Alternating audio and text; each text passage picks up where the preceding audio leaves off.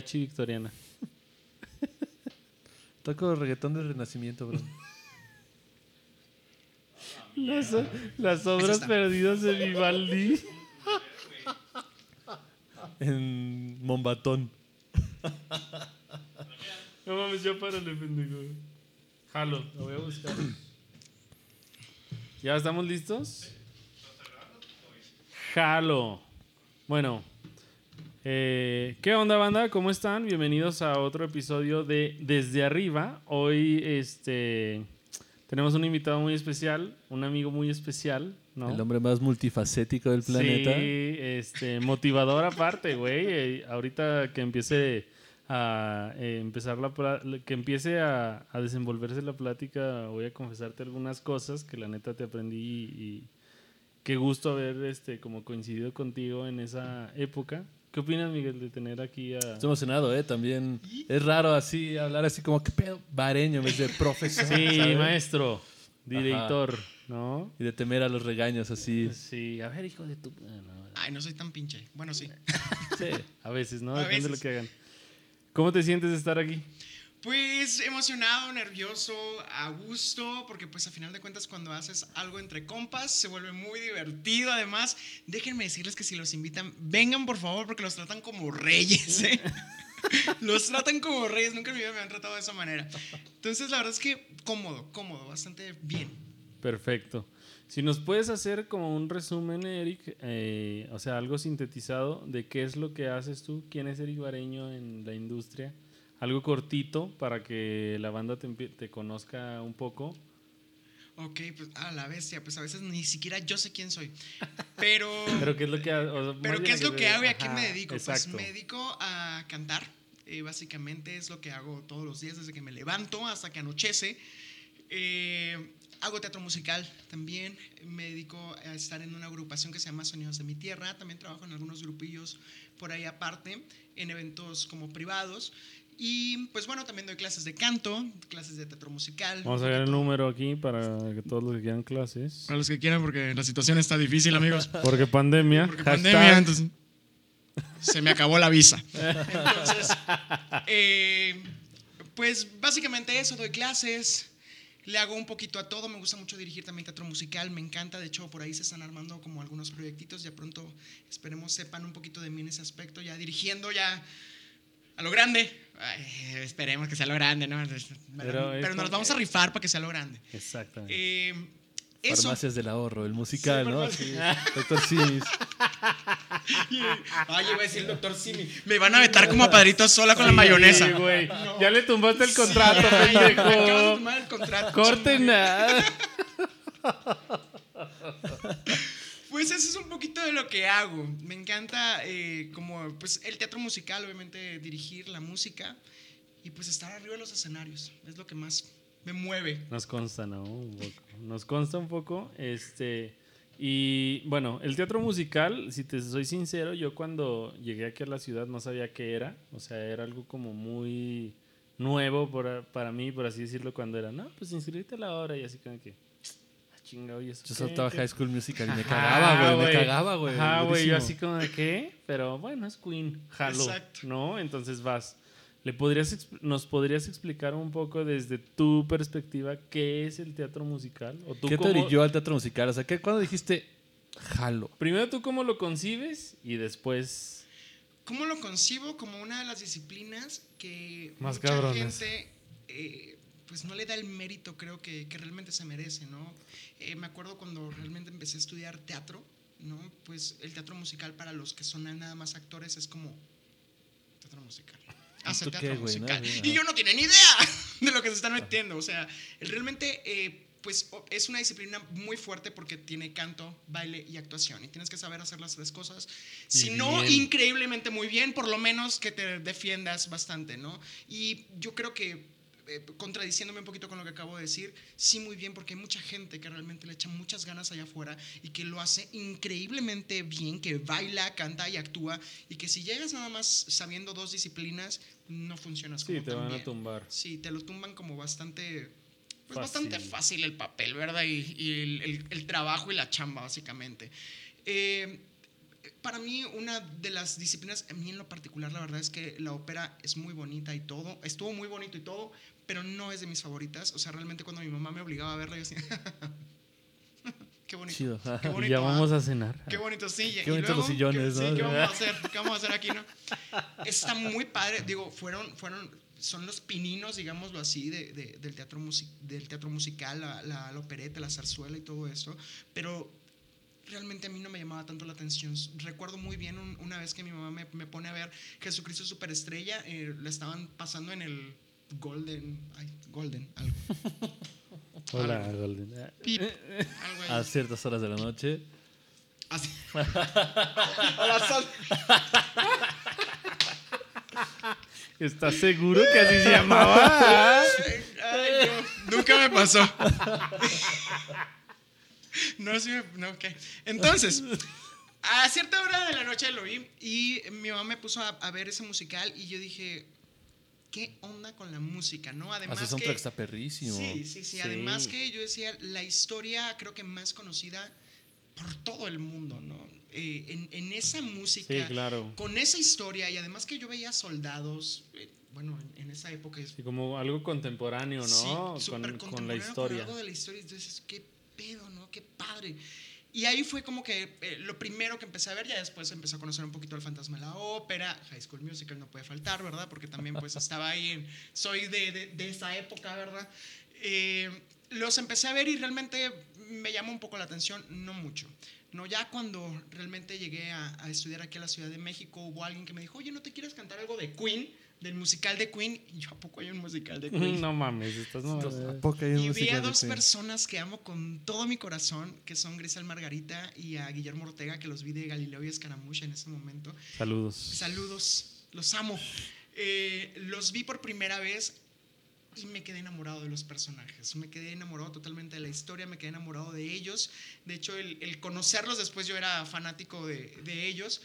Y, y pues a partir de ahí yo dije, algún día, algún día voy a estar haciendo lo que están haciendo ellos dos. Y poco a poco me fueron metiendo en el teatro musical mis maestros, porque realmente yo no venía con esa tirada. Realmente en La Paz, que es de donde soy, no, no se conoce mucho de esto. No sabemos nada de O sea, venías musical. literalmente a cantar. Sí, yo venía a cantar y yo venía a ser estrella de, de pop o no sé, del rock o de lo que fuera, pero de estar ahí arriba del escenario. Y el teatro musical me fue envolviendo poco a poco y Claro. afortunadamente es lo que pues hoy pues me da de comer y es lo que me ha hecho es también estar arriba del escenario lo que me ha hecho aprender como tantas cosas escénicamente, ¿no? Y de mi cuerpo y de cómo me puedo tragar el escenario en un momento o en un minuto, ¿no? Por ahí hace poquito le decía a un alumno, no consideras que porque tienes un personaje que sale dos segundos nada más, no vas a brillar, ¿no? Hay veces que el personaje que sale tres minutos nada más brilla muchísimo más que el protagónico. ¿no? Claro. Y, y justamente eso me ha enseñado como mucho a, a hacer ensamble, a hacer un personaje protagónico, a hacer nada más el coprotagónico o el antagónico. Lo que se necesite, ¿no? Sí, lo que le se pongas las ganas a lo que vas a hacer. vaya a ser versátil en cuanto a mi personalidad también en mi actuación. Y es que está pesado, porque yo cuando conocí el teatro musical, así, la el, primer encuentro que tuve fue High School Musical. Y la neta me cagó, ¿no? Dije, güey, me caga que toda la gente esté cantando todo lo que hace, ¿no? O sea, no me, no, no me gustaba esa dinámica. Neta, me cagaba esa dinámica. Entonces, en algún momento nos llevan a ver con mis sobrinos este, El musical de Rey León. Y, Y yo dije, pues es el Rey León, no creo que haya tanta falla. Me cagué así. No, Sí, no, no. cagaste. Un nivel de drama. Mis hermanas y yo llorábamos cuando se caía así Mufasa. Y yo decía, güey, está a dos metros así del suelo. O sea, sabes que no le va a pasar nada, pero así sientes el Te drama, duele. sientes las rolas.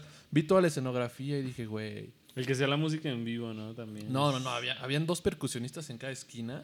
Y literal, estaban todos los músicos como abajo, pero los percusionistas tú los veías así dándose. No, un pedo así increíble. Y ya después fue cuando dije, bueno, creo que voy a intentar entrar un musical. Justamente entré en Queen de músico y ya cuando entendí como el pedo que se veía abajo, dije, qué pedo tan distinto. O sea, yo estoy aquí bien cómodo tocando y bueno, me siento nervioso a la hora de tocar porque pues todas las personas van a escuchar. Pero nadie me está viendo. Y tengo un montón de gente atrás de mí. Claro. Pero los vatos estaban de protagonistas, así solos, solos, solos, sin instrumentos, sin nada, nada más ellos y su indumentaria, dándose un tiro con todo el escenario. No, güey. Sí, además, regresando un poquito a, a qué es para mí el teatro musical, es, es un momento justo en donde músicos, iluminación, ingenieros, staff, tramoya, eh, directivos o directores, eh, actores, bailarines, todos se juntan en un mismo momento para hacer sincronía y para hacer justamente sinergia en ese momento para poder hacer que el Para público se lleve una experiencia. Magia, ¿no? No, sí, es magia. Sí, si tú lo viste y te sentiste chingón, no fue nada más porque uno se rifó, sino porque habían otros 50 personas Sí, haciendo claro. su chama en ese momento. Claro, bien. eh, tú, uno dice, ay, pues yo no me estoy viendo el protagónico, qué bonito lo hizo, no, pero no estás viendo todo lo El que se fue a comprar las pilas, güey. Exactamente, el el que que puso está sudando, güey. Ah, trae diarrea, güey. Sí, no. El director mentando la madre en el micrófono. director, Que, que se sí. quite ese pendejo de ahí, que se quite. Sí, o sea, sí me pasó varias veces. Yo, no es que alguna vez haya mentado la madre en un micrófono, no, jamás. No, no, no. Nunca, En voz alta, en una En voz alta, No, jamás. jamás, todos, en la vida, ¿no? jamás. Lo bueno es que no, no, no ha sido exhibido totalmente nada en vivo de eso. Lo bueno es que hay diademas, sí. Sí. Y que hay monitores, ¿no? Y ya por los monitores pasa, entonces no hay pedo. Sí, pero en, en- en- bueno, en resumen, para mí eso creo que es, es el teatro musical, ¿no? Es, es un momento justo, ¿no? Eh, algo que, que creo que siempre me ha gustado decirle a mis alumnos es esto, justo, que, que realmente si no existe una conexión entre todos al mismo tiempo, no logras eso que se llama magia, ¿no? No logras Claro. eso que es conectar con el público, que El es... objetivo, ¿no? Sí, y que el objetivo es realmente llevar un mensaje a cabo, ¿no? El mensaje que tiene la obra, el mensaje que tiene el, el- el director o el mensaje que tiene simplemente el autor con, con lo que hizo con eso, ¿no? Porque Lo que muchas veces... transmitir, ¿no? Sí, porque muchas veces tú van muchas personas y es que pues mi abuelita me va a ver, ¿no? Entonces pues Ajá. yo me voy a lucir aquí. Sí, pues tu abuelito te va a aplaudir al final, de Sí, todas pero- maneras. Pues realmente creo que ese no es el, el- el fin totalmente, ¿no? De hacer ni teatro, ni teatro musical, y creo que ni arte, ni en general. Ni música, ni absolutamente nada. Es dejar un mensaje ahí plasmado en el escenario durante dos horas o durante lo, Lo que, que sea, dure lo que dure, función. para que el público se lleve o una reflexión o se vaya cagado de la risa. A final de cuentas, nosotros creo que nos dedicamos a eso, ¿no? Nosotros ¿no? A transmitir y obviamente nosotros estamos para cambiarle el día a las personas. Sí, que Claro. se vayan O sea, preguntándose Claro, porque es algo, entretenimiento. ¿no? Al final. Si ellos traen un mal día, pues que se vayan sonriendo. Y si ellos venían bien chingonamente felices, pues que se vayan reflexionando también, porque el mundo también es O una que chillen porque te rifaste cantando esa baladita. Sí, ¿no? También. la hora Exacto. también. Que su fiesta superestrella, por ejemplo, es igual bien reflectiva, ¿no? No llegas a tu casa diciendo, ah, qué buena, qué, qué- qué- qué buena obra vi, pero llegas así como, ¿qué No, pedo, a mí me pasó una vez que una señora con un rosario lloran, qué bonito trabajo. Y, y ya me cambiaste la idea de Judas. Y yo, Ya se acabó la "Para obra de Judas, llorar. así. Señor andaba pedo, ¿no? Así. Sí, no, no. No, sí me ha pasado, sí me ha pasado varias veces o que, bueno, en, en otra hora en la que estuve también de, es que yo amo como ese personaje, yo me he enamorado así, me han hecho la vida imposible, y yo, "Señora, a todos nos han hecho la vida imposible, a todos nos ha pasado. Entonces, sí, como que me, me ha pasado como con diferentes personajes que he hecho que la gente se identifica, pero vaya, para eso es, ¿no? Para que tú te Sí, identifiques claro, en ¿no? con- Sí, no sí. está chido como ser ese medio, ¿no? Para que se Sí, identifique la gente. y, y- y creo que cuando tienes esa clase de experiencias, pues al final de cuentas lo único que está demostrando es que lo lograste, ¿no? O sea, que, que terminó, se cerró el telón y lo lograste, Sí, claro. que lo, lo super lograste. Pero, o sea, ya nos contaste todo ese show y está muy chido, pero a mí me queda la duda de cómo, o sea, ¿cuál fue tu primer acercamiento a la música? Eh, ¿Fueron las obras esas que nos cuentas?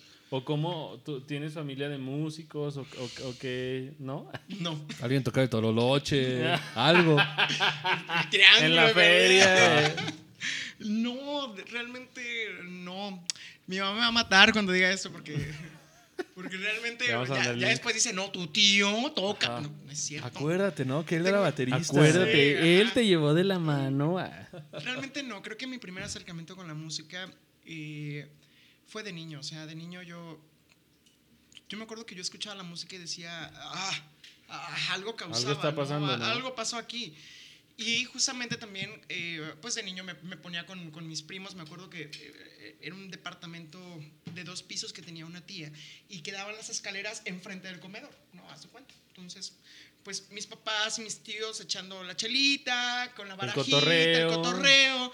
Y nosotros, pues arriba poniéndonos la ropa de todos para poder hacer una obra de teatro para ellos. No que duraba mames. como cinco minutos y que nadie nos pelaba, ¿no? Sí, sí, qué bonito, viejito, así. Eh, ya Bravo, quítate, quítate mi bravo, playera, sí. bro. Dompe. Ah, Entonces, no nos pelaban como muchísimo en ese entonces. Eh, por ahí mi, mi, prima Isis, si lo ve, eh, recordará como todas estas anécdotas de cómo jugábamos, cómo imaginábamos, cómo creábamos mundos. Y creo que ese fue mi primer acercamiento como al teatro. Y a la música, pues bueno, ella y yo también, junto con mi hermana, que, que Gisela, que por ahí me, ha de estar, me va a estar viendo también seguramente.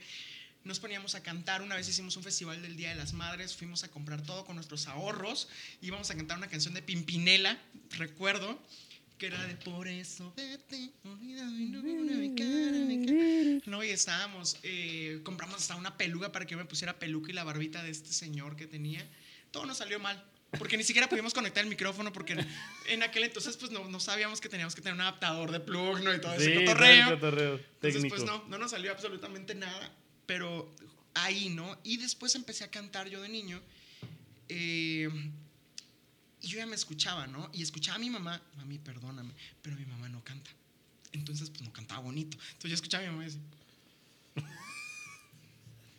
ay, mi mamá, ay, mi mamá, ¿no? Entonces yo decía, no, pues no canta muy bonito. Mamá, estás abajo. Sí, aquí. Estás- ¿no? estás abajo, Ay, sí.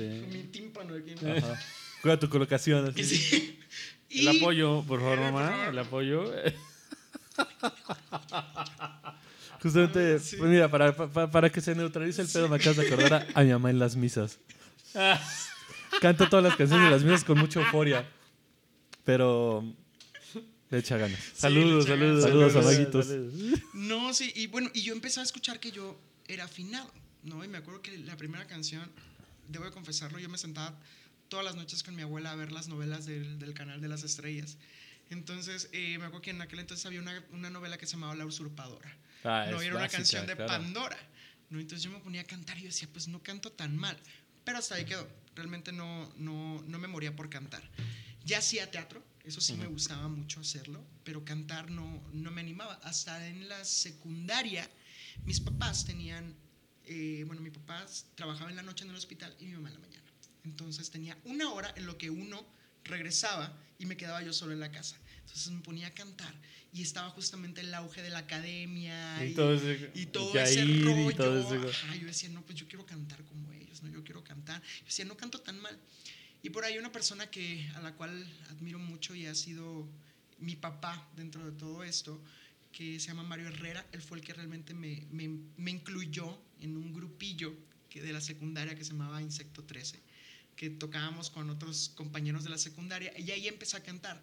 Me escucharon cantar una vez, me acuerdo que canté Te sigo amando de Juan Gabriel para un concurso de canto y pues me dijeron, oye, pues sí cantas bien. ¿No? Dije, pues... es ¿Qué que yo- dijiste? ¿Qué dijiste? Ah, no, soy, no solo soy yo, no sí tenía soy razón. Yo, no soy tan tonto, ¿no? Si yo sabía. Y, y pues de ahí ya empecé a trabajar con ellos, recibí mi primer sueldo ahí, después empecé a trabajar como en Versátiles, ahí en La Paz, hasta que un día dije, ya, esto no es lo mío. Esto no es lo mío, yo no me voy a dedicar a la música, yo no quiero ser cantante. Y fue porque me vino una audición aquí a la Ciudad de México para, pues, para la academia. Entonces eh, ahí conocí un poquito realmente lo que era El ambiente. el ambiente de todo esto, ¿no? Pues allá es, es otra cosa, pero aquí pues vi otras cosas, ¿no? Cómo es la televisión, cómo a veces se manejan, cómo eh, las audiciones muchas veces no son tan reales. como No son audiciones. Ajá. Es un show. Entonces, pues bueno, después de la bonita decepción, porque esa vez quedé entre los finalistas y entre ver que había gente que pues no cantaba X. ni, a- ni tenía algún talento absoluto y que ahorita ni siquiera está haciendo algo en este medio Que había quedado. y que había quedado. Yo dije, no, pues no, yo no funciono para esto. Además, porque bueno, también sabemos que en estos medios te buscan también para hacer un poco de historia, ¿no? Y un poco de rating. Y pues a mí me preguntaban cosas como para hacerme llorar y yo, Yo era tú. ajá, yo así, de, pues no, no, o sea, no, no es Me va como- chido. ajá. Sí, ajá, pues me va bien, no es como que vaya a morirme por eso. Soy ¿no? feliz, perros. Entonces, pues realmente yo dije, creo que no estoy hecho para esto, ¿no? Eh, entré a la universidad, entré a estudiar comunicación. Hice dos años de comunicación, más o menos. Sí, casi los dos años. Eh, y un día me invitan a una noche bohemia a cantar y yo no, no quiero cantar, yo ya no canto. Chinguen a su no madre quiero los cantantes, pinche la música es una Los odio. mierda. ¿no? Y me dicen, no, ándale, vamos. Y yo, bueno, fui, canté y dije, no, claro que no, no me puedo perder de esto. empecé a ahorrar, eh, empecé a fallar un poco en la escuela eh, para poder hacer como Se estaban, trabajo. se estaban cambiando las prioridades, ¿no? Sí. Eh, Y pues llegó un día y le digo a mi mamá, mamá, ¿qué crees? ay, Me voy a la Ciudad de México y mi mamá, estás pendejo. Saludos a mi mamá, también me dijo eso. Ah. Y yo, pero ¿por qué no? Mi mamá, no, claro que no, ¿cómo crees? Que no sé qué, que bla, bla, bla, bla, bla, shalala, la, la, la, la, la. El caso es que tuvimos una discusión ahí muy fuerte. Y mi mamá bailaba ballet y mis abuelos, pues no la dejaron venirse para acá. Entonces, pues en algún momento le di en donde más Entraste en ese... le dolía a mi mamá. Le dije, ¿sabes qué? No quiero, no quiero, no quiero poder ver a alguien en un escenario y ponerme a llorar. No, no quiero. Si me voy a equivocar, que sea por no tener talento, pero no por no haberlo intentado. Déjame ir. ¿no? Consejo para todos, sigan ese consejo, Sí. todos sigan ese consejo. Si su favor. mamá practicaba un arte, entren ahí en ese Ahí, pedo. que no nadie sea... los mueva, sean tercos hasta el final. Exacto. Y Tercos. pues bueno, al final mi mamá, como a la, como a la semana, me dice, vámonos a comprar la despensa. No, yo, sí, vamos. Yo estaba muy enojado con mi mamá. Yo iba muy digno. Sí, sí, en plan digno. Sí, ¿Vas, a mamá. que- ¿Vas a querer arroz de ese o de ese? Así, bien El que enojado, quieras, ¿no? Sí. Y ya me, me, me dice, pues vamos. No, Cómprame cornflakes, ¿no? Así ya, culeros, güey. quiero comer. Hoy no quiero pollo asado. Mi mamá va a entender por qué. Me, me cagué el pollo. ¿Por qué lo compras? Exacto. Y eh, esa misma tarde que fuimos a comprar, me dice, yo me voy a ir, ahorita regreso. Yo estaba con mis hermanos comprando. Llegamos a la casa y me entregó un sobre. Y era el boleto de venida. No mames, qué Entonces- detallazo. Pues ahí sentí muy bonito, pero cuando recibí el boleto, pues me cagué. Porque ya era real. No, ya era real. Ya era de ya. Tienes era- una, una hora y un día, o sea, Sí, ya. de ya me voy, ¿no? Cuando me subí al avión, de hecho, lloré como idiota. O sea, lloré muchísimo porque no me estaba dando cuenta que realmente yo ya me estaba saliendo de mi casa. O sea, que lo que platicábamos hace rato, ¿no? Que ya vas a regresar a tu casa, pero ya regresas como un invitado. Sí, ya no tú- regresas a tu casa. Sí. No. Eso también tenganlo en cuenta. Era ya. broma, jefa, ¿no? yo me quería ir, mamá. Regresen a nuestro cuarto, ¿no? Y así hacemos un trending topic. Sí, y pues después de eso, ¿qué creen? Pues me vine a estudiar aquí. No sabía realmente que quería estudiar música todavía, o sea, Pero sabía que quería ser cantante, pero eh, como que no estaba muy convencido todavía. Entonces entré a estudiar actuación y entré a la UVM también para estudiar comunicación. Yo dije, pues termino mi carrera. Duré un semestre nada más. no aguante. Y mi mamá me dijo, sabía que me lo ibas a hacer, que no sé qué, qué quieres hacer. Y pues ya le dije que quería entrar a una escuela de música. Entré a esta escuela de música y creo que ahí fue donde Pum. Tronaste. Tronó todo en mi vida porque empecé a conocer a músicos, empecé a conocer a gente que pues conocía del tema bastante, pues yo nada más escuchaba lo que ahí en mi tierra se escuchaba, empecé a conocer muchos géneros, instrumentos que en la vida había sabía siquiera que existían, ¿no? O mecanismos, ¿no? O máquinas que yo decía, ¿qué diablos ¿Qué es esta madre, no? ¿Por qué es tan grande? Sí, yo, yo la computadora nada más la usaba para el Messenger en aquel Y entonces. para mandar zumbidos, Sí, ¿no? Ah, ¿por qué Ya. no contestas, güey? Sí, no sabía que se le podía poder hacer tantas cosas, ¿no? Y pues a raíz de ahí pues ya fui entrando un poquito en, en- en lo que es la música, en concursos de canto, en todo esto, en aprenderme a defender también, tanto en, en cuestión de musical, ¿no? De poder comunicarme también con músicos, porque pues al principio no sabía ni dónde diablos se ubicaba. Sí, un aprendes, do. aprendes un lenguaje, ¿no? Exactamente. Estaría y- chido que esto sonara más oscuro, ¿no? Y tú, ah, gracias. Lo intento. Sí. La verdad es que sí, ya aprendes después como, eh, pues muchas cosas, ¿no? Que todavía obviamente me faltan muchísimas cosas por aprender. Uno no deja de aprender en esta carrera, mucho menos de la música. No, no. Cuando tú crees que ya lo aprendiste, No creo. claro que no. Yo creo que es el primer paso para algo más cerdo, Sí, sí. exactamente. Entonces, pues así más o menos fue mi, mis acercamientos. Me extendí un poco, ¿verdad? Está No, bien, está, está chido. De hecho, creo que eso merita un brindis, bro. Sí, salud por eso. Sin pedo. Salud, salud, amigos. Salute a todos. Es agüita de piña, eh, ni al caso. Ok, entonces, yo desde que, te- yo cuando te vi así como ser como el mandamás de la obra y todo ese show, eh, la verdad me impresionó mucho como la energía que tienes, ¿no? No sé si eso tenga que ver con tu motivación o con tu forma de ser o con las dos cosas, pero ¿de dónde tomas tú tu motivación? ¿En qué te motivas? ¿Qué es lo que te mueve? O sea, bueno, te dejo contestar. Mi motivación. Realmente mi motivación la agarro de que tengo que amar lo que estoy haciendo. Si no lo amo, No no, lo me sale. no lo o sea, no me sale, lo hago de malas. Soy. Ay, es que también soy. Así como creo que soy súper apasionado para hacer las cosas, también soy bien huevón y soy bien malo para hacer las cosas. Entonces, si algo no lo amo, No lo haces. no lo, no lo puedo hacer, o sea, no me, no me sale bien, ni me sale con amor, ni me sale como con gracia, ni con luz, ni con nada. En cuanto a mí me dan un proyecto que, que yo amo, me vuelvo lo que soy realmente. Claro. No, cuando no. destapas, pues, ¿no? como, eh, eh, por la vida voy así. De hecho, hasta. No se preocupen, chicos, son normales las depresiones en esta carrera. Son normales, son normales, tranquilos. Por dos. Entonces. Son eh, normales, ¿no? Y así. Sí, cuando a uno le toca su, su depresión, más ahora que nos, creo que a todos nos dio, La de perdida pande- una en la pandemia, pandemia, sí. eh, eh, pues obviamente nos volvemos como más, pues más down, más cabizbajos, más todo, ¿no? Eh, pero cuando algo me gusta, pff, entrego todo, se me olvida comer, se me olvida Todo. todo, todo. Te entregas absolutamente, sí. 100%. Me entrego a lo que a lo que me gusta hacer y creo que pues podría decirte que mi motivación es la música o todas esas mamadas que decimos todos nosotros, pero no realmente Que te guste.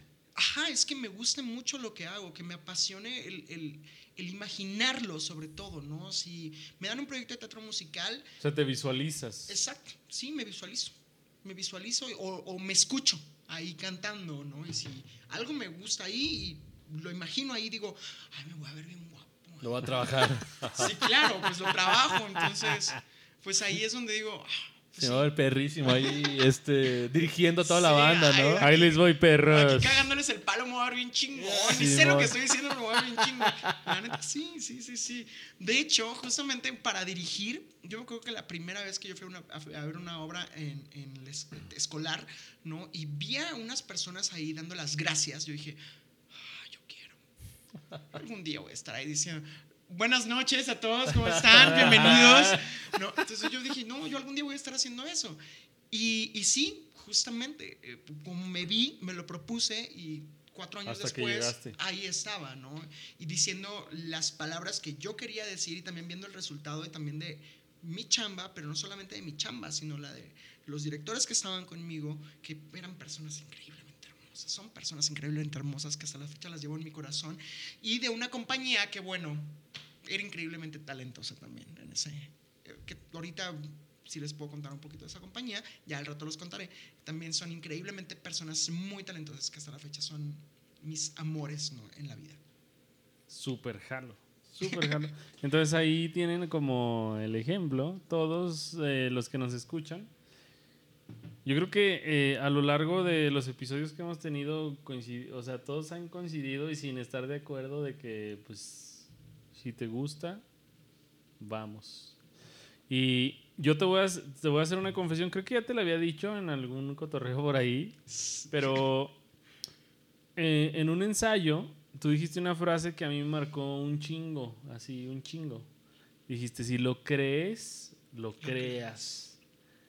Güey, esa madre, así tus palabras fueron así, hace cuenta, un putazo en la cara para mí. Yo he de confesar que eso de si lo crees, lo creas, me lo dijo una gran maestra que se llama Tania Valenzuela, que ella hasta la fecha es, es una increíble persona, es una increíble maestra, es una increíble actriz, es una increíble bailarina y es una increíble cantante. Cuando a mí me las dijo, a mí me llegaron y siempre he creído que cuando tienes un buen maestro y te enseña cosas bien chingonas, no te las puedes guardar para. Las tienes que decir y las tienes que profesar. Y esa frase a mí también me marcó, porque justamente era algo que vivía yo. Si lo creía yo en mi cabeza y lo creaba yo, podía crearlo y hacerlo físico, hacerlo tangible. Entonces, claro, claro que se los tenía que decir a ustedes en ese momento, ¿no? Porque me hacía falta para que ustedes pudieran creer que podían hacer un musical sin ser profesionales, porque realmente pues ninguno, ni yo puedo decir, ah, yo ya soy de las grandes ligas, no, no, pero estábamos haciendo un trabajo bien hecho, con mucho amor, con mucha pasión, y creo que cuando ese, esas, esas frases entran en tu cabeza, tú puedes crearlo y tú puedes hacerlo también porque también si, sientes tu amor por eso, ¿no? Y cautivas, ¿no? Por eso. Entonces, esas, esa frasecita no me voy a tomar los derechos de esa frase. Seguramente también Tania Valenzuela tendrá a alguien que se las habrá heredado. Pero es lo chido de esas frases, ¿no? Que, o sea, van, van, van. Y, y, si se quedan es porque tienen muchísimo contenido, ¿no? Porque son bien relevantes. Totalmente. Sí, te hacen ver hacia adentro, la neta. La neta a mí fue así, fue un putazo, güey. Fue así como de, güey, sí, sí creo, sí, súper creo. Sí, pues es que creo que, ¿qué seríamos nosotros si no, si no creyéramos, ¿no? hay veces que, y no sé si les ha pasado a ustedes, que a veces no tienen otra opción más que tener éxito. Claro.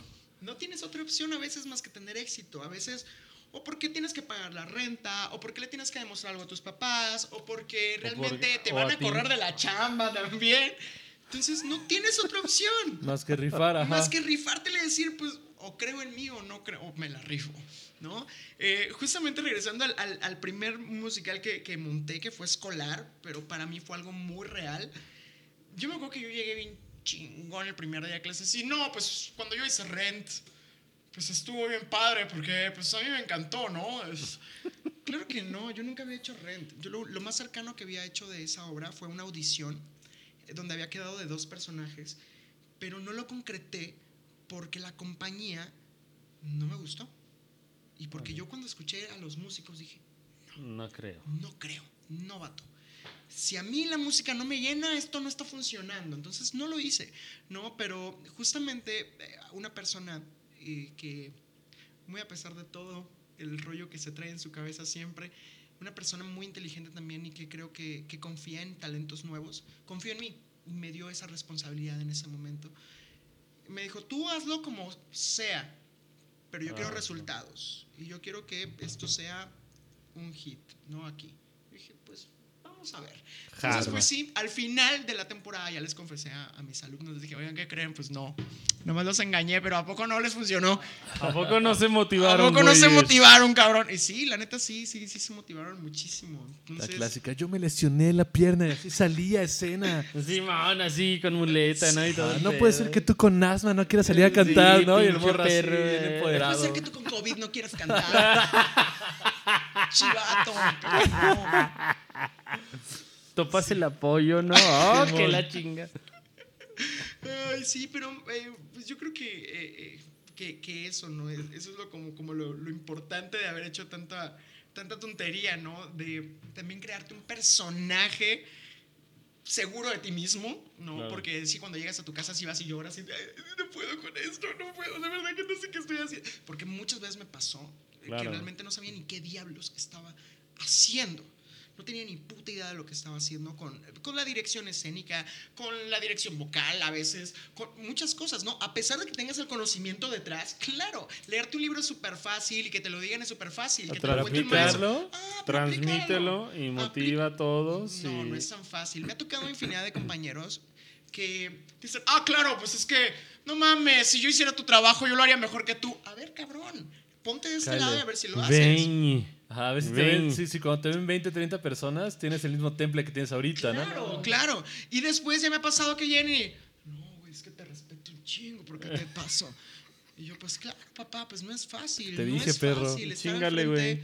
No es fácil, hay que, hay que documentarse, hay que estudiar, hay que chingarle, hay que ponerse al pedo en muchas cosas, porque si no lo sabes, mira, sin, de pérdida te lo tienes que sacar de la manga, ¿no? Porque obviamente tienes en, tu, en tus manos a un grupo de personas que está confiando en ti para que algo salga. Están sus sueños de por medio, está su talento de por medio y tienes que hacer todo lo posible porque ellos se lleven un increíble experiencia y una increíble imagen y que se lleven todo lo mejor de esa música. Sí, prácticamente están todos, lo to- todo lo más importante de las personas está, es tu responsabilidad. Y ahora, pensando justamente en que has estado como en el punto en el cual tú tienes que dirigir todo, eh, escolarmente, en varios lados, cualquier cosa, cuando has tenido como que hacer un casting como para alguna obra o para algo así, este, ¿cómo es la ondita? Digamos, ¿cómo es la ondita afuera? Ese es en otro primera, En primera, antes que nada,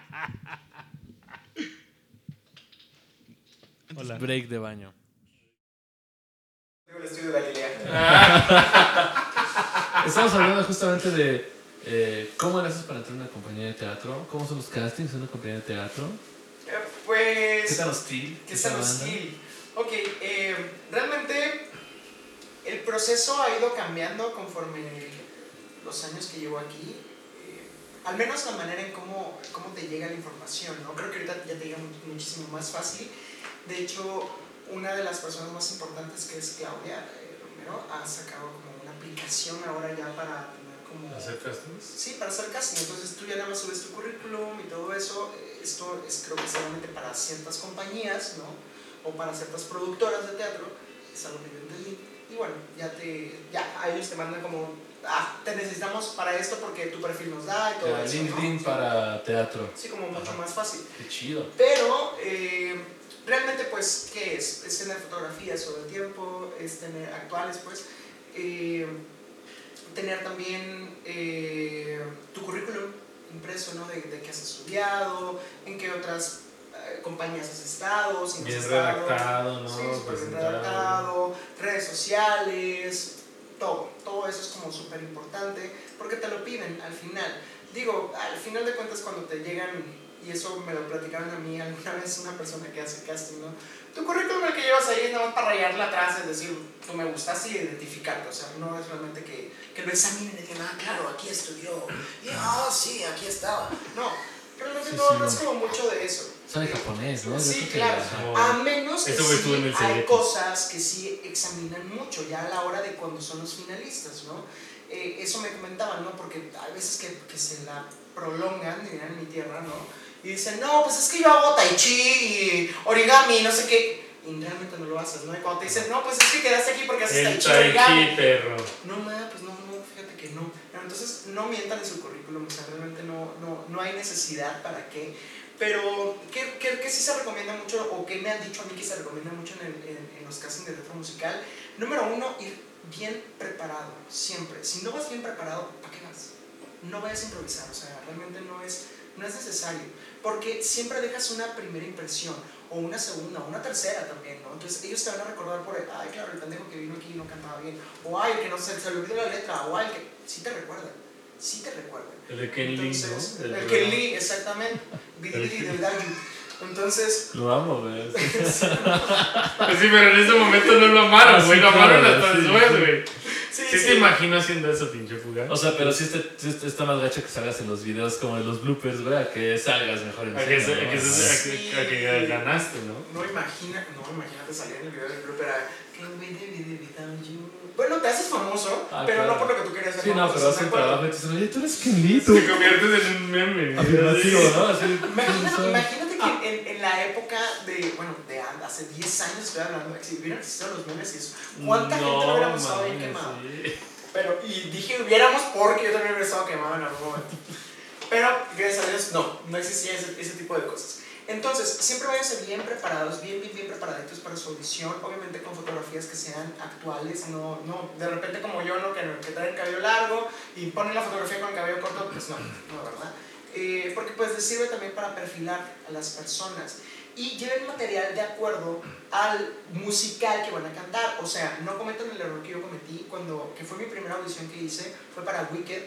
Y yo fui a audicionar con Heaven Our Minds de Jesucristo Superestrella. Obviamente no tenía que ver Nada, una cosa con la otra. Entonces me dijeron, cantas muy bonito, pero cantas rock. Y yo, pero no es lo único que canto. Pues no lo demostraste.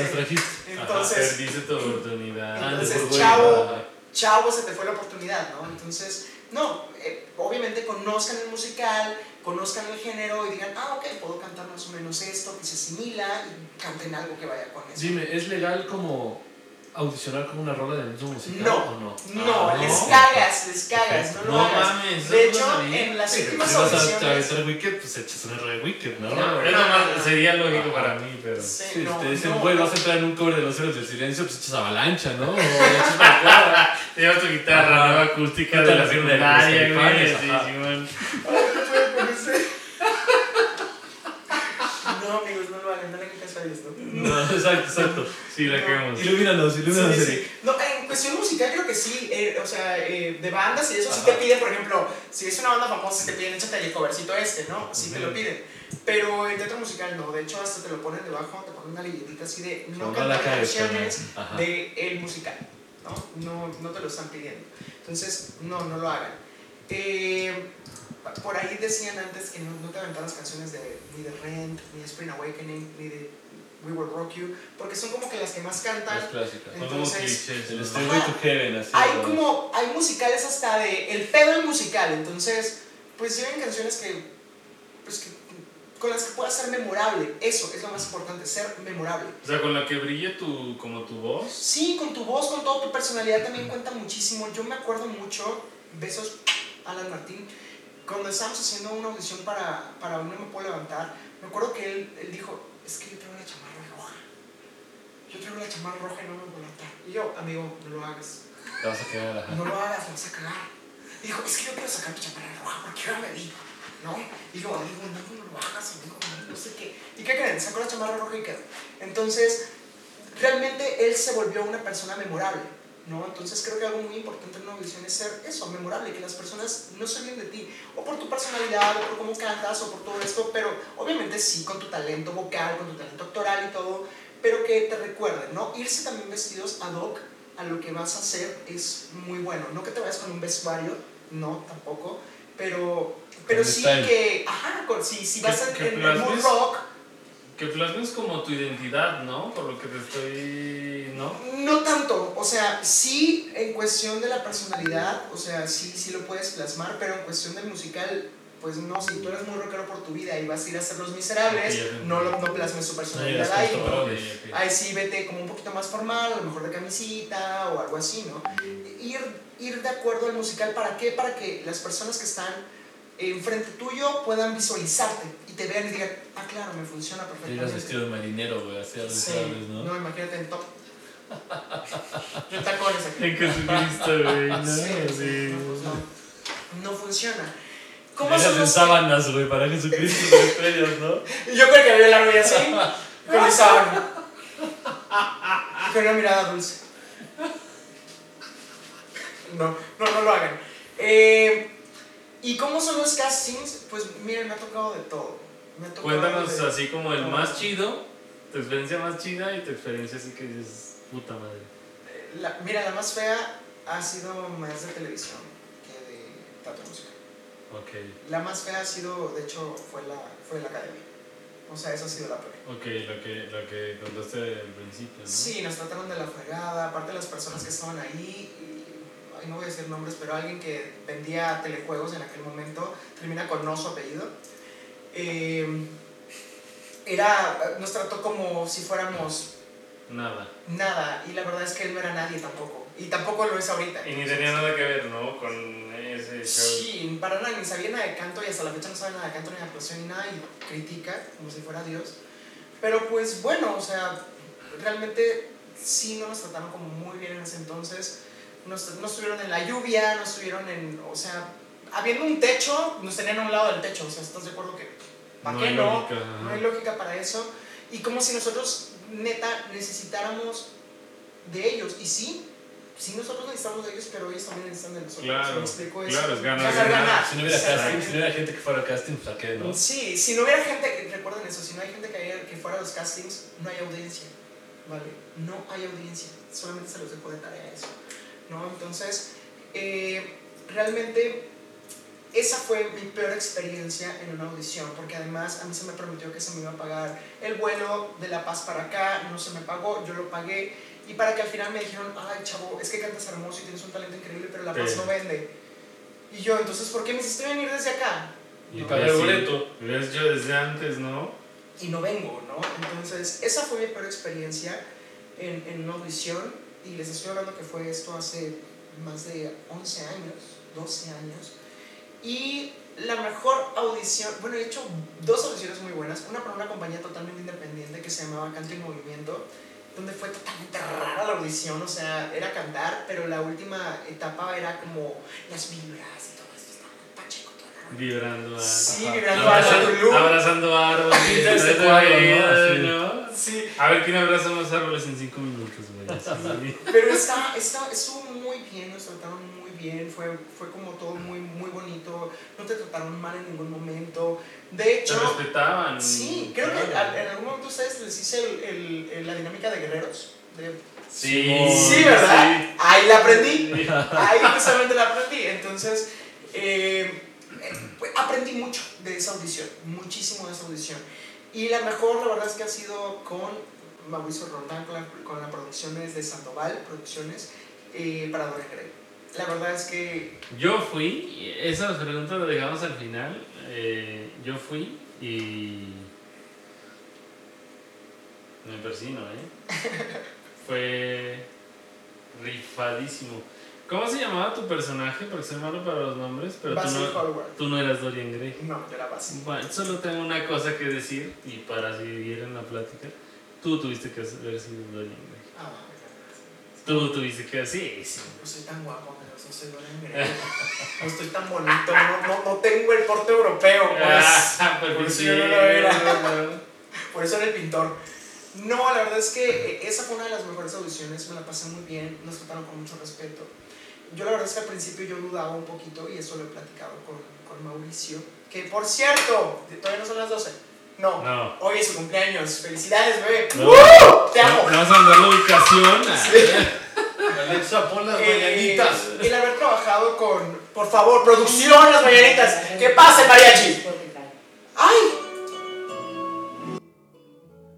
Te toca, te toca, te toca. Tú eres el indicado, ¿sí? Sí, nosotros cantamos.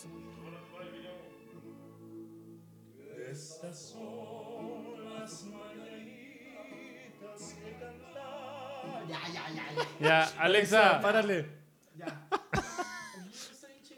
Eh, No te esperabas. ese Es pedo, el cuarto roomie. ¿eh? ¿Qué pedo? Hace de comer, güey, lava los trastes, otro pedo. Hacer güey. pide las- la compra del súper, es otro pedo. Wow, esa no lo esperaba. Amigos, qué tecnología, pero tenemos tecnología. No, que en mi casa yo, Alexa, y hablando solo como idiota. A mí me funciona eso.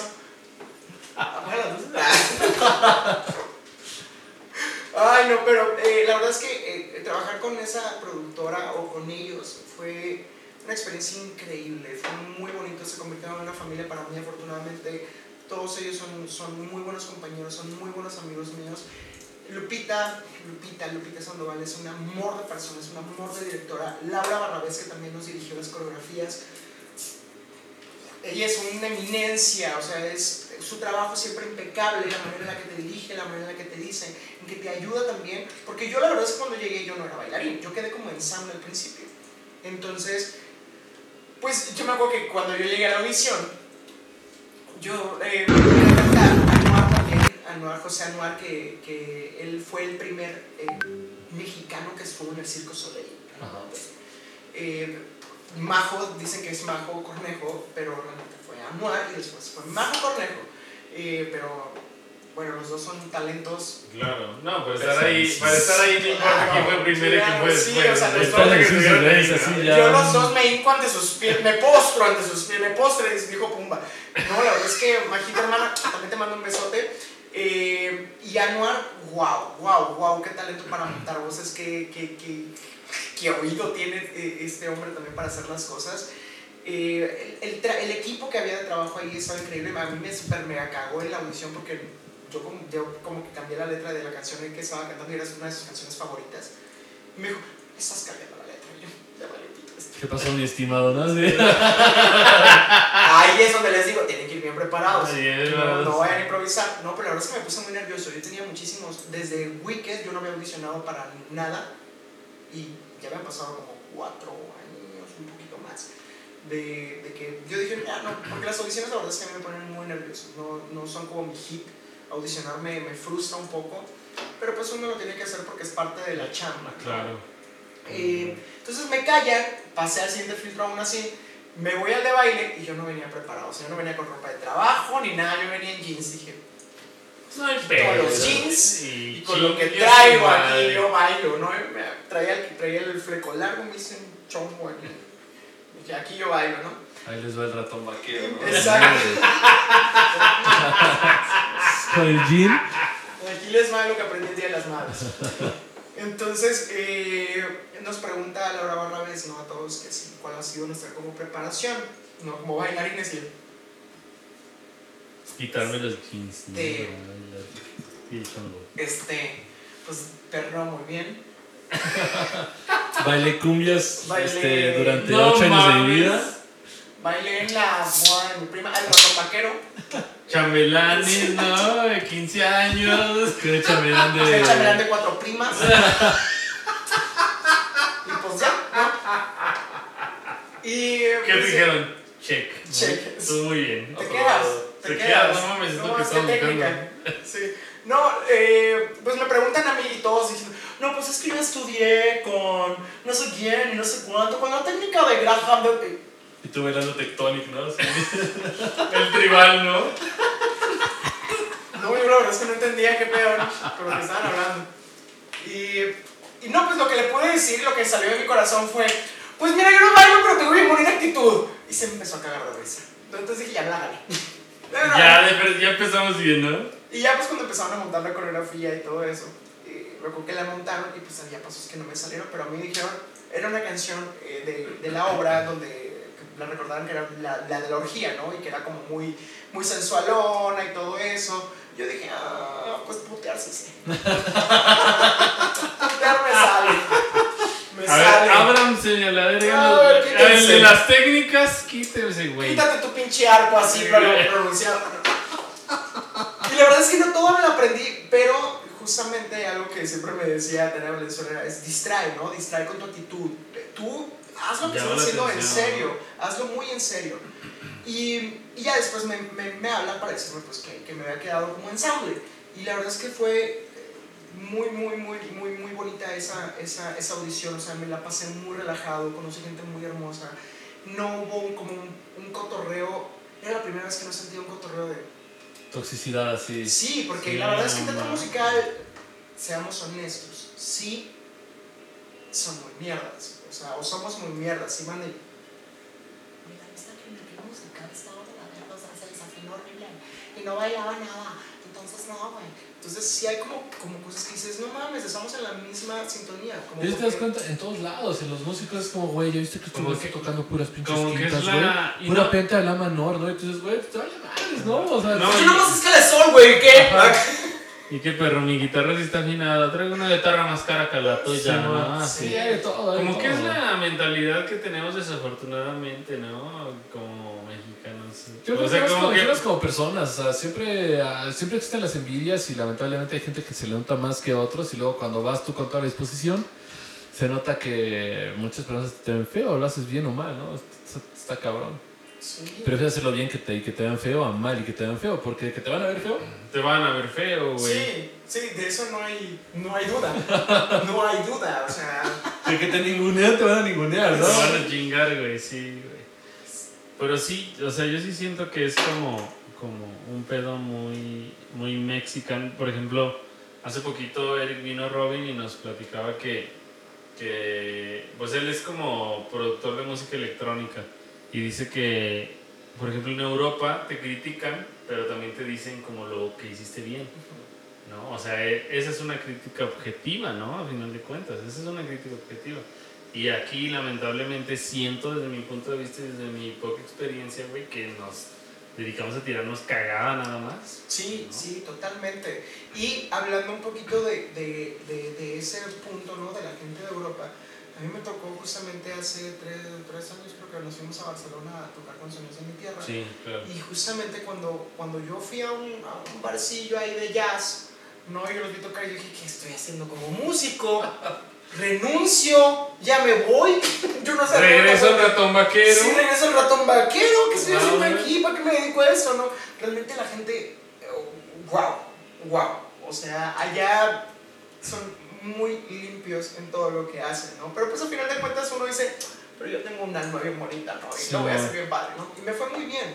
Y, pero así como también nos topamos con músicos muy, muy padres, igual, lo mismo que dices, ¿no? Hubo gente que nos, nos, nos dijo, oigan, tocan increíble, creo que puedes mejorar esto y esto y esto. Así está y tú chido, te lo tomas ¿no? de una manera... Bésame. Sí, sí, güey, neta, gracias por decirme que todo es increíble porque. Gracias, Ajá. porque, o sea, tú, tú lo estás haciendo de una manera increíble, además lo disfrutas ahí arriba de una manera... No, y, sa- no, y sabes qué son esto cuando una de esas te dan el comentario como, oye, estuvo poca madre, pero podrías mejorar esto. Y dices, güey, no solamente me está así como dando alas porque es buen pedo, sino lo vio, le gustó y también tiene comentarios al respecto, le puso atención, hasta Claro. se prefiere, ¿no? Y en, en la forma también de decírtelo, ¿no? La forma, ¿no? De, oye, bro, ¿sabes qué? Me, este, tocas de tocar, me latió mucho este cotorreo. Yo siento que... Y estoy seguro que fue de esa manera, ¿no? No fue así como que, güey, pues... eh, Sí, no me que Oye, ah, la cagaste, ¿no? A la también la cagas, güey. Todos sí, la cagamos, güey. Sí, vato, o sea. Pero sí, realmente en eso de las audiciones ha sido así. Me ha tocado estar como de, todos lados también. Les digo, me ha tocado gente muy mala, gente que me ha ayudado también muy bonito en las audiciones, que- que es linda, pues, o sea, hace, ¿qué les digo? Unas horas me acaban de hablar también de una audición y súper atento, súper bien de qué dudas tienes acerca del repertorio, bla, bla, bla, o sea, no, no hay como...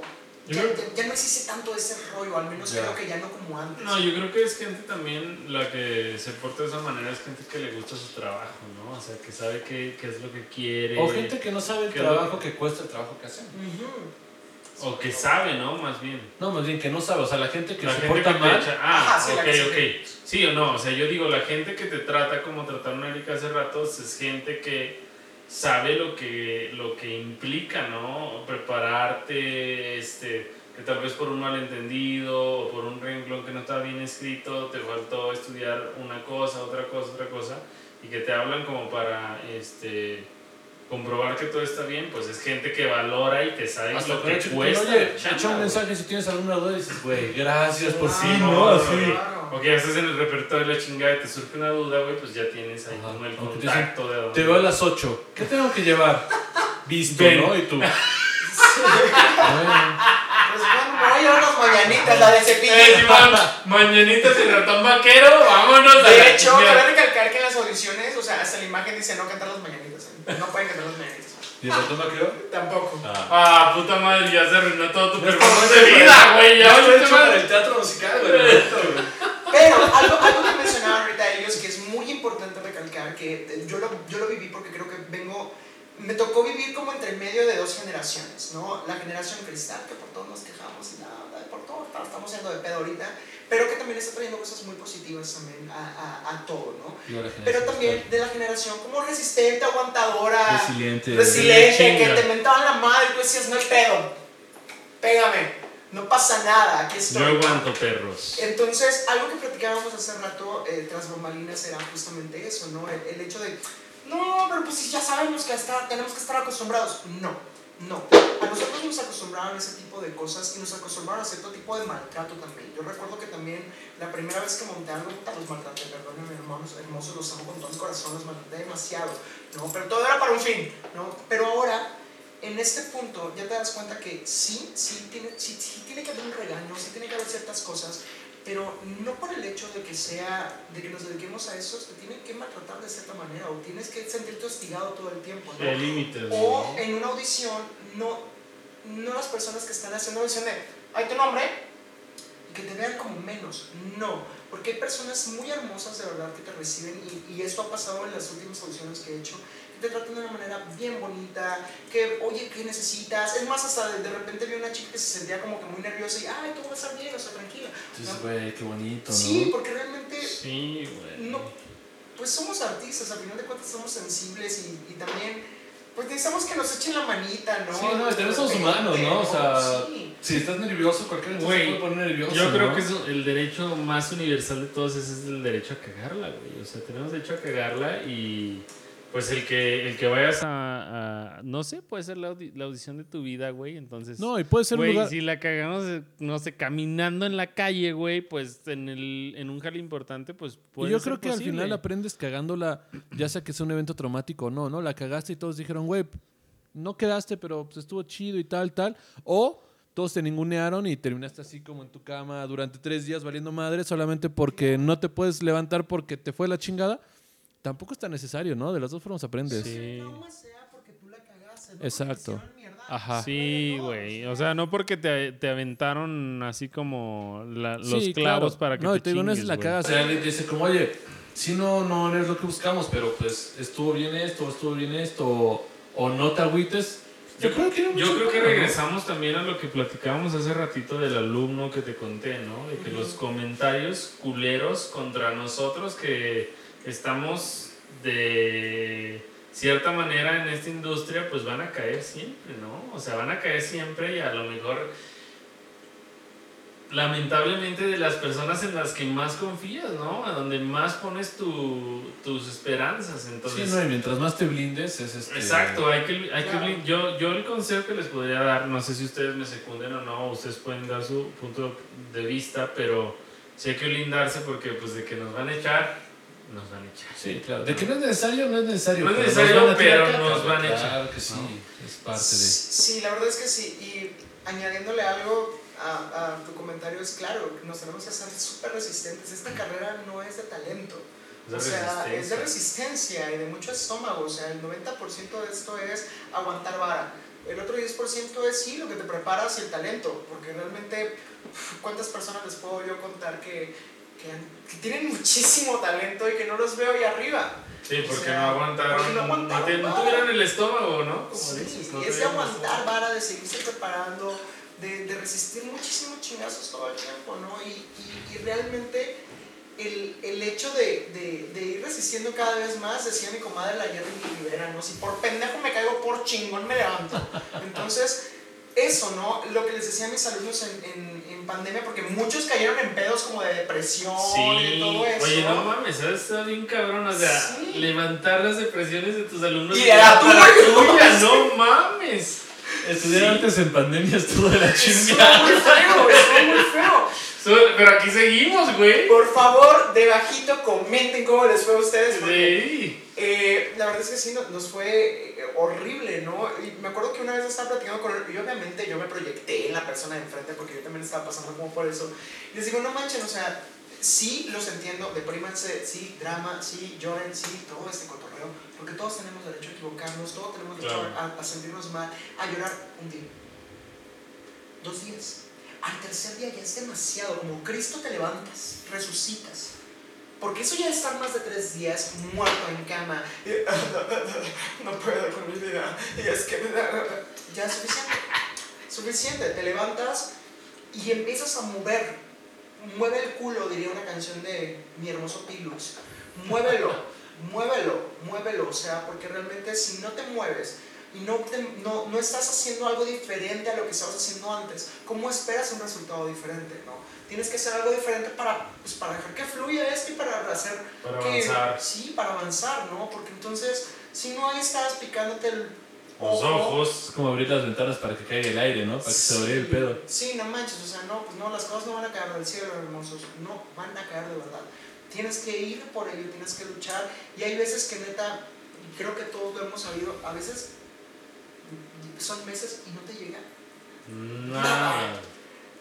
nada, y estás valiendo monda en tu casa y estás pensando nada más en qué diablos voy a hacer. Pero esos momentos también son muy importantes porque son los que te hacen crear y tener nuevas ideas. Ahí es lo que hablábamos hace rato, ¿no? Donde no te queda otra opción más que Más que tener rifarte. éxito y rifártela.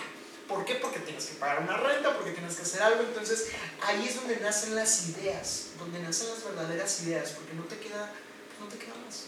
No hay de otra, más que o ponerte a trabajar o, y sigan en la misma línea. ¿no? Digo, pueden vender comida, pero venden comida sin arte, no sé. ¿no?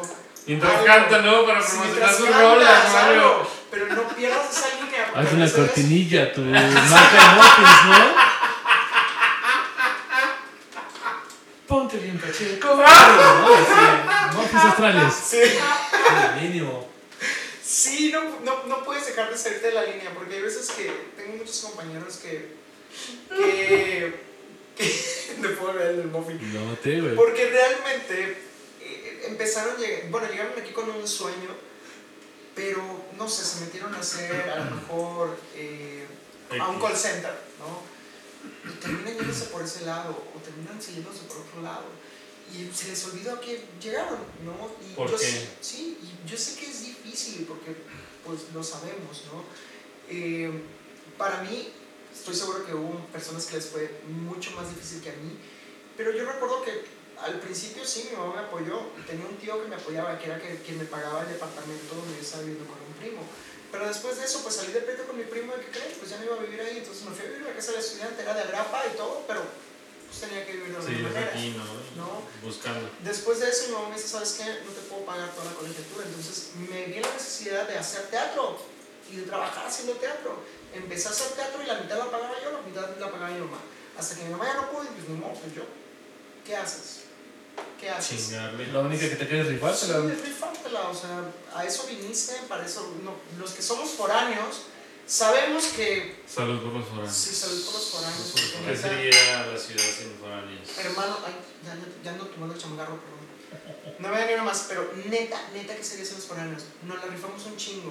O sea, realmente el estar lejos de tu casa, el estar lejos de tu familia, el abandonar tantas cosas, el, el, el dejar tu comida, simple mamada, tu comida que tanto amas, a la gente que tanto quieres, por cumplir tus sueños, a veces son, Esos huevos. son precios, son precios muy altos que hay que pagar. No, y que no, y que no todos tienen la el coraje, por no decir otra cosa, de pagar. Pues, o de creo que- sacrificar ese que pedo, ¿no? ¿Cómo no voy a ver a mi jefa? fáciles, ¿no? Pero ya después dices, No, mami, no entendí, o sea, sí te duele, güey.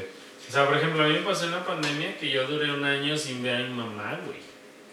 Y no estaba muy... No es bonito, no, no es bonito, güey. Claro que no, O güey. sea, No, a mí me ha tocado también cada cosa, como no ver a mi mamá en un año, no ver a mis hermanos. Mis hermanos son una de las personas, bueno, son dos personas demasiado importantes en mi vida. Claro, claro. Yo los amo con todo mi corazón, son, son también mis mejores amigos, a pesar de que no tenemos la mejor, la relación de todos los días, pero creo que cuando estamos, estamos y tenemos Claro. la confianza para platicarnos lo que sea.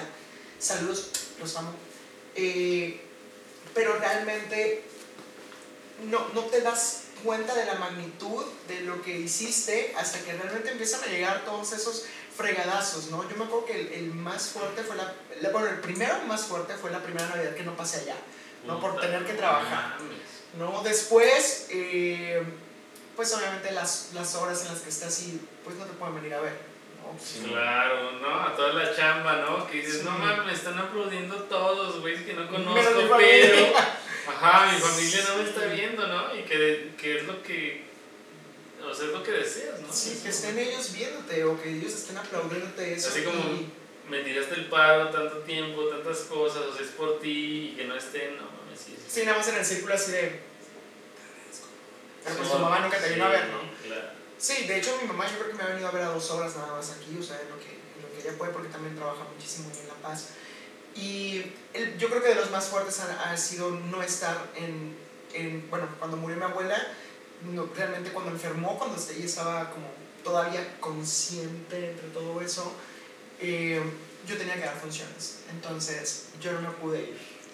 Y si hay algo que aprendí como actor es, pase lo que pase, show must go ¿no? No puedes dejar que el show se pare. Entonces tú tienes que estar ahí, sí o sí, y entero, y para la gente y para el público. Entonces no pude tener eso.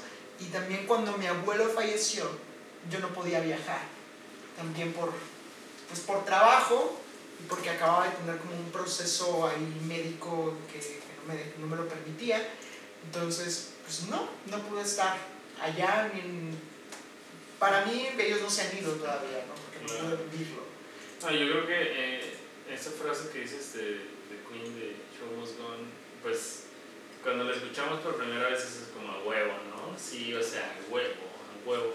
Pero cuando la vives es... Sí, cuando toca, cuando to- te toca decirlo así como desde adentro, dices, No, güey, o sea, te costó todo lo que Ajá. tenías, o sea, toda tu pinche personalidad te costó eh, decir esas Sí, sí, sí, sí. Es un pedo. Sí, el, yo me acuerdo que estaba, estaba dando función y en el, eh, en el, iba a decir lo que decía tal persona. en el intermedio. No, en el intermedio no. En el descanso. Pues no, no, tampoco no. En el entreacto, pues, estaba, eh, estábamos como, pues yo estaba muy agüitado, ¿no? Llegan mis compañeros y me dicen, ¿qué tienes? Y yo, pues es que está muriendo mi nana, ¿no? Se está muriendo mi abuela. Y después regresas y respiras y sigues la función, ¿no? Eh, hay una imagen en Facebook, bueno, un GIF muy bonito, eh, que justamente está un, como un payaso, creo que es un payaso, ¿no? Que está cerrado el telón y, está triste, ¿no? Entonces se va abriendo el telón y entonces... Y sale, ¿no? El victorioso. Entonces, pues sí, es, esa es nuestra chamba como, como artistas o como actores. Nosotros, a pesar de lo que esté pasando, vamos a dar lo mejor de nosotros en ese momento para que el público se vaya con lo mejor de nosotros también. Sí, y es que es parte de la responsabilidad, ¿no? Hasta luego como músico te puede llegar, o, o- o como, art- como actor, lo que sea, te puede llegar que no tienes como algún problema, pero tienes un nervio muy cabrón y te sientes como, no te sientes como en tu, en tu zona en el momento en el que vas a salir. Jamás, o sea, neta, el que me diga me siento súper cómodo cuando vas a salir a tocar, está Sí. mintiendo porque siempre Es sientes como un algo, ¿no? O sea, y es como, te metes el respiro, que sea lo que Dios quiera, ¿no? Y te avientas y está... De está alguna manera conectas, ¿no? En estando bien, momento. estando mal, nunca estás completamente bien y a veces estás como súper, súper mal y es como, es como tienes que meter respiro más fuerte y es como, vámonos, Sí, somos y gone, eso, ¿no? Y eso creo que es parte también del actor, transmutar, ¿no? Transmutar lo que estás sintiendo en ese momento para que se convierta en una energía que, que, bueno, pueda llegar a las personas que estén enfrente, ¿no? Y que pueda llegar de una manera positiva, ¿no? Y que pueda llegar como el mensaje, porque así como dices, a veces estamos, aunque digamos que no estamos nerviosos, yo cada presentación me sigo cagando de miedo de la misma manera que la primera vez. Yo siempre me pongo mal a la panza Lo cuando que, voy a lo que me o sea, mandaste en el WhatsApp cuando poníamos de acuer- nos poníamos de acuerdo que me dijiste, no, y es que ¿qué, qué tengo que decir? La chingada fue así como de, no mames, Eric, Eric se pone Sí, iba como, nervioso. Así, no mames, güey, si lo he visto así. Ajá.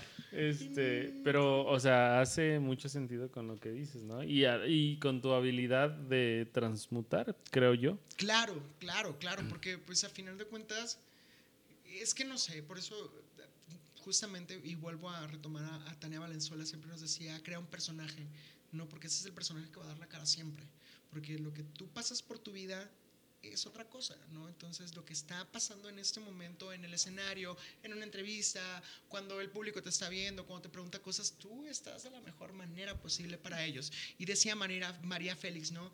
¿Qué quieres? ¿Que me vean chancluda? Pues no, no te pueden ver chancluda. O sea, realmente tú tienes que estar para ellos, ¿no? Porque ellos te ven, el público te ve como algo muy grandioso de arriba, seas quien seas. Porque cuando estás arriba del escenario, así tengas nombre, tengas followers o no tengas followers, si le gustaste a esa persona, te admira, ¿no? Y te ve como algo muy grande y algo que quieres ser. Entonces, eso es lo que tú tienes que representar en ese momento. Ya por nuestra vida ya podemos ser otra cosa, ¿no? Yo soy bien fachoso, a mí me encanta andar en mi chonguito, con short, chanclas, eh, traje básico de Baja California Sur. ¿no? el kit, El ¿no? kit que te básico. venden en el, cuando llegas. Pero a la hora del performance, botín, No, mira, No, mira, camisa performance. Que la tacona, que la areta, que la niña. que- No, pues sí, realmente porque eso es creo que, que lo que el público espera ver también de ti, ¿no? Espera ver alguien real, porque sí creo que hay que ser reales dentro de lo que haces siempre, pero pues también alguien que saben que pues, sí o sí lo va a dar todo, lo va a Claro. mejorar y llegar al, eh, que al espacio en el que llegas, pues lo vas a mejorar, ¿no? Y lo vas a Simón. hacer mucho mejor, ¿no? Sí, tener la confianza de que si ves a esa persona como entrando a un escenario, dices, algo va a hacer que me va a latir, ¿no? Así está. Es, Exactamente. Ay, amigos, qué bonito. Salud por eso. ¿Cómo me hacen hablar eh, ustedes? Oye, el que toma sin beber, digo, el que Ah, manda no sin se beber. Eh, sí, qué pedo. Así lo aplica el güey y ya, a medio podcast y al final. ya es- va a dormir. y- No, oye, yo voy a salir de aquí, miren, caminando. No, es por eso que tenemos una cena. Por cierto, patrocínenos Taquería Las Muñecas. Por favor. Llevamos 12 podcasts comiendo de su puesto. No sé, podcast de mil varos, ya, ¿no? Oigan, Eh, si no conocen las muñecas o si nunca han comido las muñecas, por Tienen favor, que tienen ir que. A las pinches muñecas. Las muñecas son la onda. Bajó Dios y se hizo una muñeca, ¿están de acuerdo? o sea, se hizo taco. Sabe bien rico. Y más, si me, si me lo permiten, más si andan Sí. Sí, sí, entonados. Tropicalones.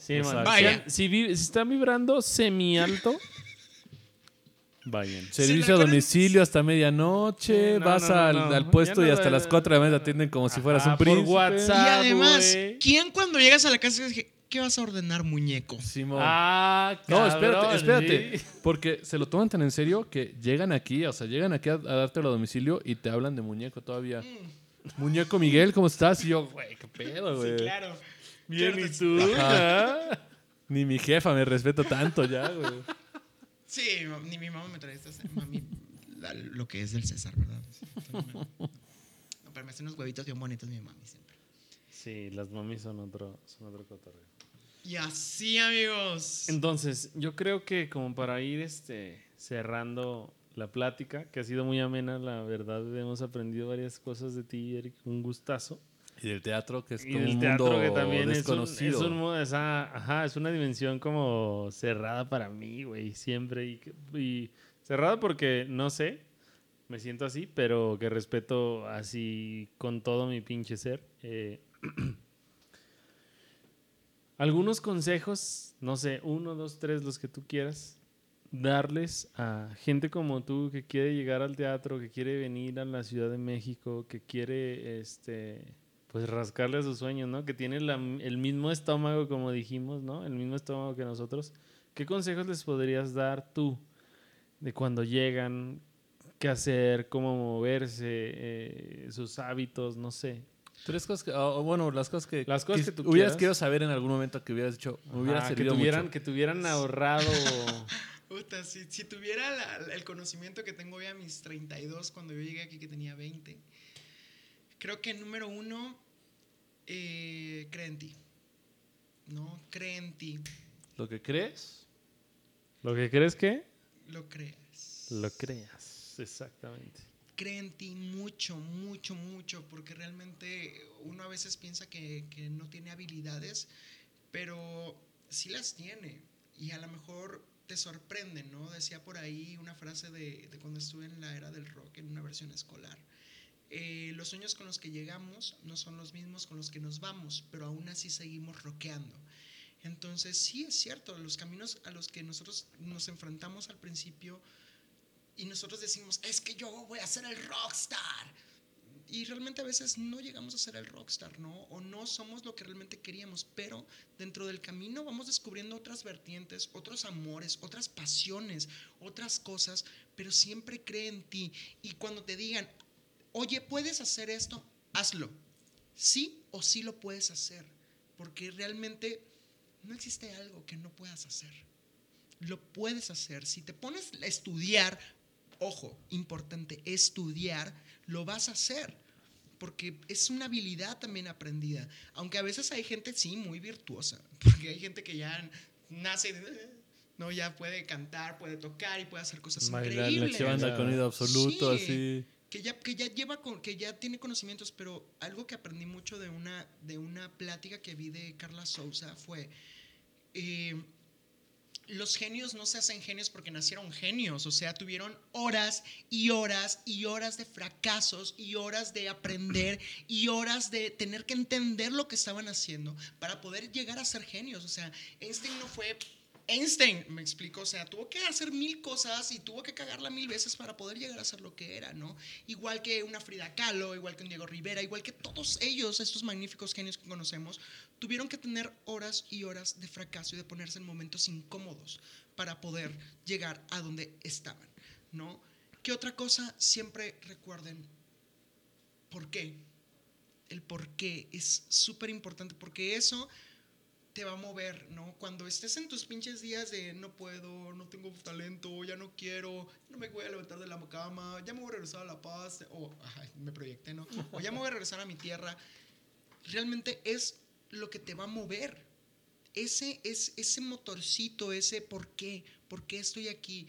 Si realmente es porque le quieres demostrar a tus papás o porque le quieres decir a tu pinche novio, ¿sabes qué? Me, si lo logré, ¿verdad? Me vas a ver en la tele, perro. Sí, pues mientras sea muy fuerte y eso te levante, pues hazlo, realmente hazlo, ¿no? Porque pues eso es lo que, insisto, te va a levantar. Cuando neta digas, no puedo, ¿no? En mi caso creo que fue el hecho de que toda mi vida fui muy gris. Fui muy gris y creo que cuando pasé por, el, por tantas cosas o por de niño, por el divorcio de mis papás y eso, creo que ellos estaban tan concentrados en, en su dimes y diretes que me volví totalmente ajeno a ellos, ¿no? Y totalmente gris. Y el momento en el que volvieron a prestarme atención fue el momento en el que me subí a un escenario, ¿no? Creo que esa fue mi, mi motivante, ¿no? El que, el que volvieran a verme, ¿no? El que volvieran a estar aquí, que supieran que tengo una voz, y no solamente para cantar, sino que tengo una voz para hablar, que tengo una voz para decir mi opinión, que, que soy una persona que puede aportar algo a este bendito mundo, ¿no? Entonces, ¿cuál es su motivante para poder realmente seguir en esta carrera? Tener mucho estómago y pues obviamente prepararte muchísimo, ser humilde, ayudar a las personas, siempre ayudar a tu compañero, porque hoy yo ellos, yo los tuve en un musical, ¿no? Como alumnos en algún momento. Pero después, a lo mejor ellos son los que están arriba de ti. Y son los que a lo mejor te van a dar la mano. Entonces, no puedes llegar con el ingeniero y decir, ajá, yo soy Eric Bareño. Entonces, tú, pinche pendejo, préndeme mis luces. Claro que no. O sea, realmente tú te haces compa de ese cabrón porque ese cabrón algún día va a ser alguien bien chingón también. Y ese cabrón puedes aprender muchísimo de esa persona. Entonces, no, sé humilde, no humilles a las personas, porque a lo mejor pueden tener un talento menos que tú, en teoría, porque realmente, no, a lo mejor tú eres muy bueno, pues, para tomar cerveza, ¿no? Pero él es muy bueno en el whisky, ¿no? Entonces, el talento que tú no tienes, él te lo puede reforzar. ¿no? Y puedes aprender de los demás. Y pues, por último, nunca hagan algo que no los apasione. Hagan siempre algo que los apasione, que los llene y no permitan jamás que ningún pendejo que se crea que está más arriba que ustedes venga y les diga qué tienen que hacer o cómo lo tienen que hacer. Nunca, antes muerto que sencillo. Eso es la perfecta salida de este podcast. Yo tenía varios comentarios, pero Eric, eres una estrella. Muchas gracias por estar aquí. Este, esperamos que te la hayas pasado, pues como nosotros, a toda madre, ¿no? Eh, después vamos a hacer parte número 2 y 3 y 4 si, si estás por aquí, ¿no? Si, si los tiempos dan. Eh, recuerde toda la banda eh, suscribirse al canal, darnos un like. Busquen a Eric Bareño en Face, da clases, Busquen es a Eric, actor, actor, lo que ustedes eh, gusten. Una eminencia, si me permiten decirlo, para mí es una eminencia, ¿no?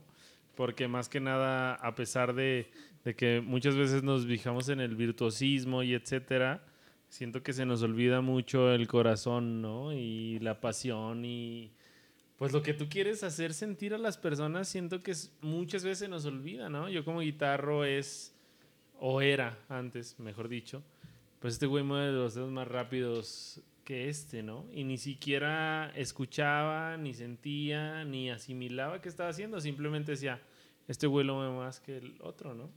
Y después entré a Queen Y te das cuenta de que... y escuché un bending así como de medio tono, bien fácil, entre comillas, que todos pueden hacer. Y dije, ah, cabrón, este güey me hizo sentir más cosas con ese medio bending justo en el momento de esa rola. Sin tocar a 32 avos. Entonces, pónganle atención a ese show.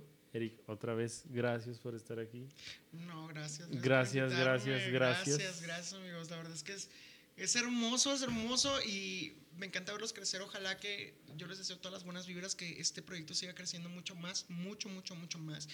Que después, cuando me inviten, después yo ya sea el, el- la piedra 3 que, que me van a invitar. No, no, no. Pero realmente, eh, pues esto, estamos aquí justamente para eso, para seguir creciendo, para seguir estando como vigentes.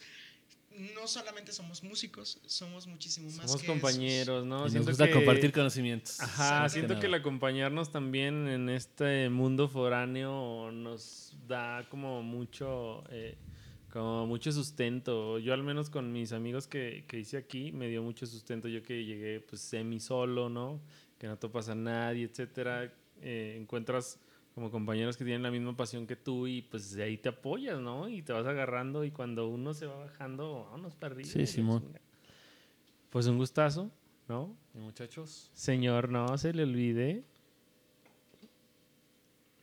Hola. Estamos este, regalando una playera desde arriba, como siempre. A Hacemos- las personas que nos digan en qué lugares ha o, o en qué compañías ha estado Mr. Eric Bareño. De las, de las que mencionó, que nos las que digan mencionó. las compañías en donde estuvo. Y se va a llevar una playerita por ahí. Playeriki. Jalo. Gracias por todo. Nos vemos en la próxima. Que estén chido. Fax. Quédense, amigues.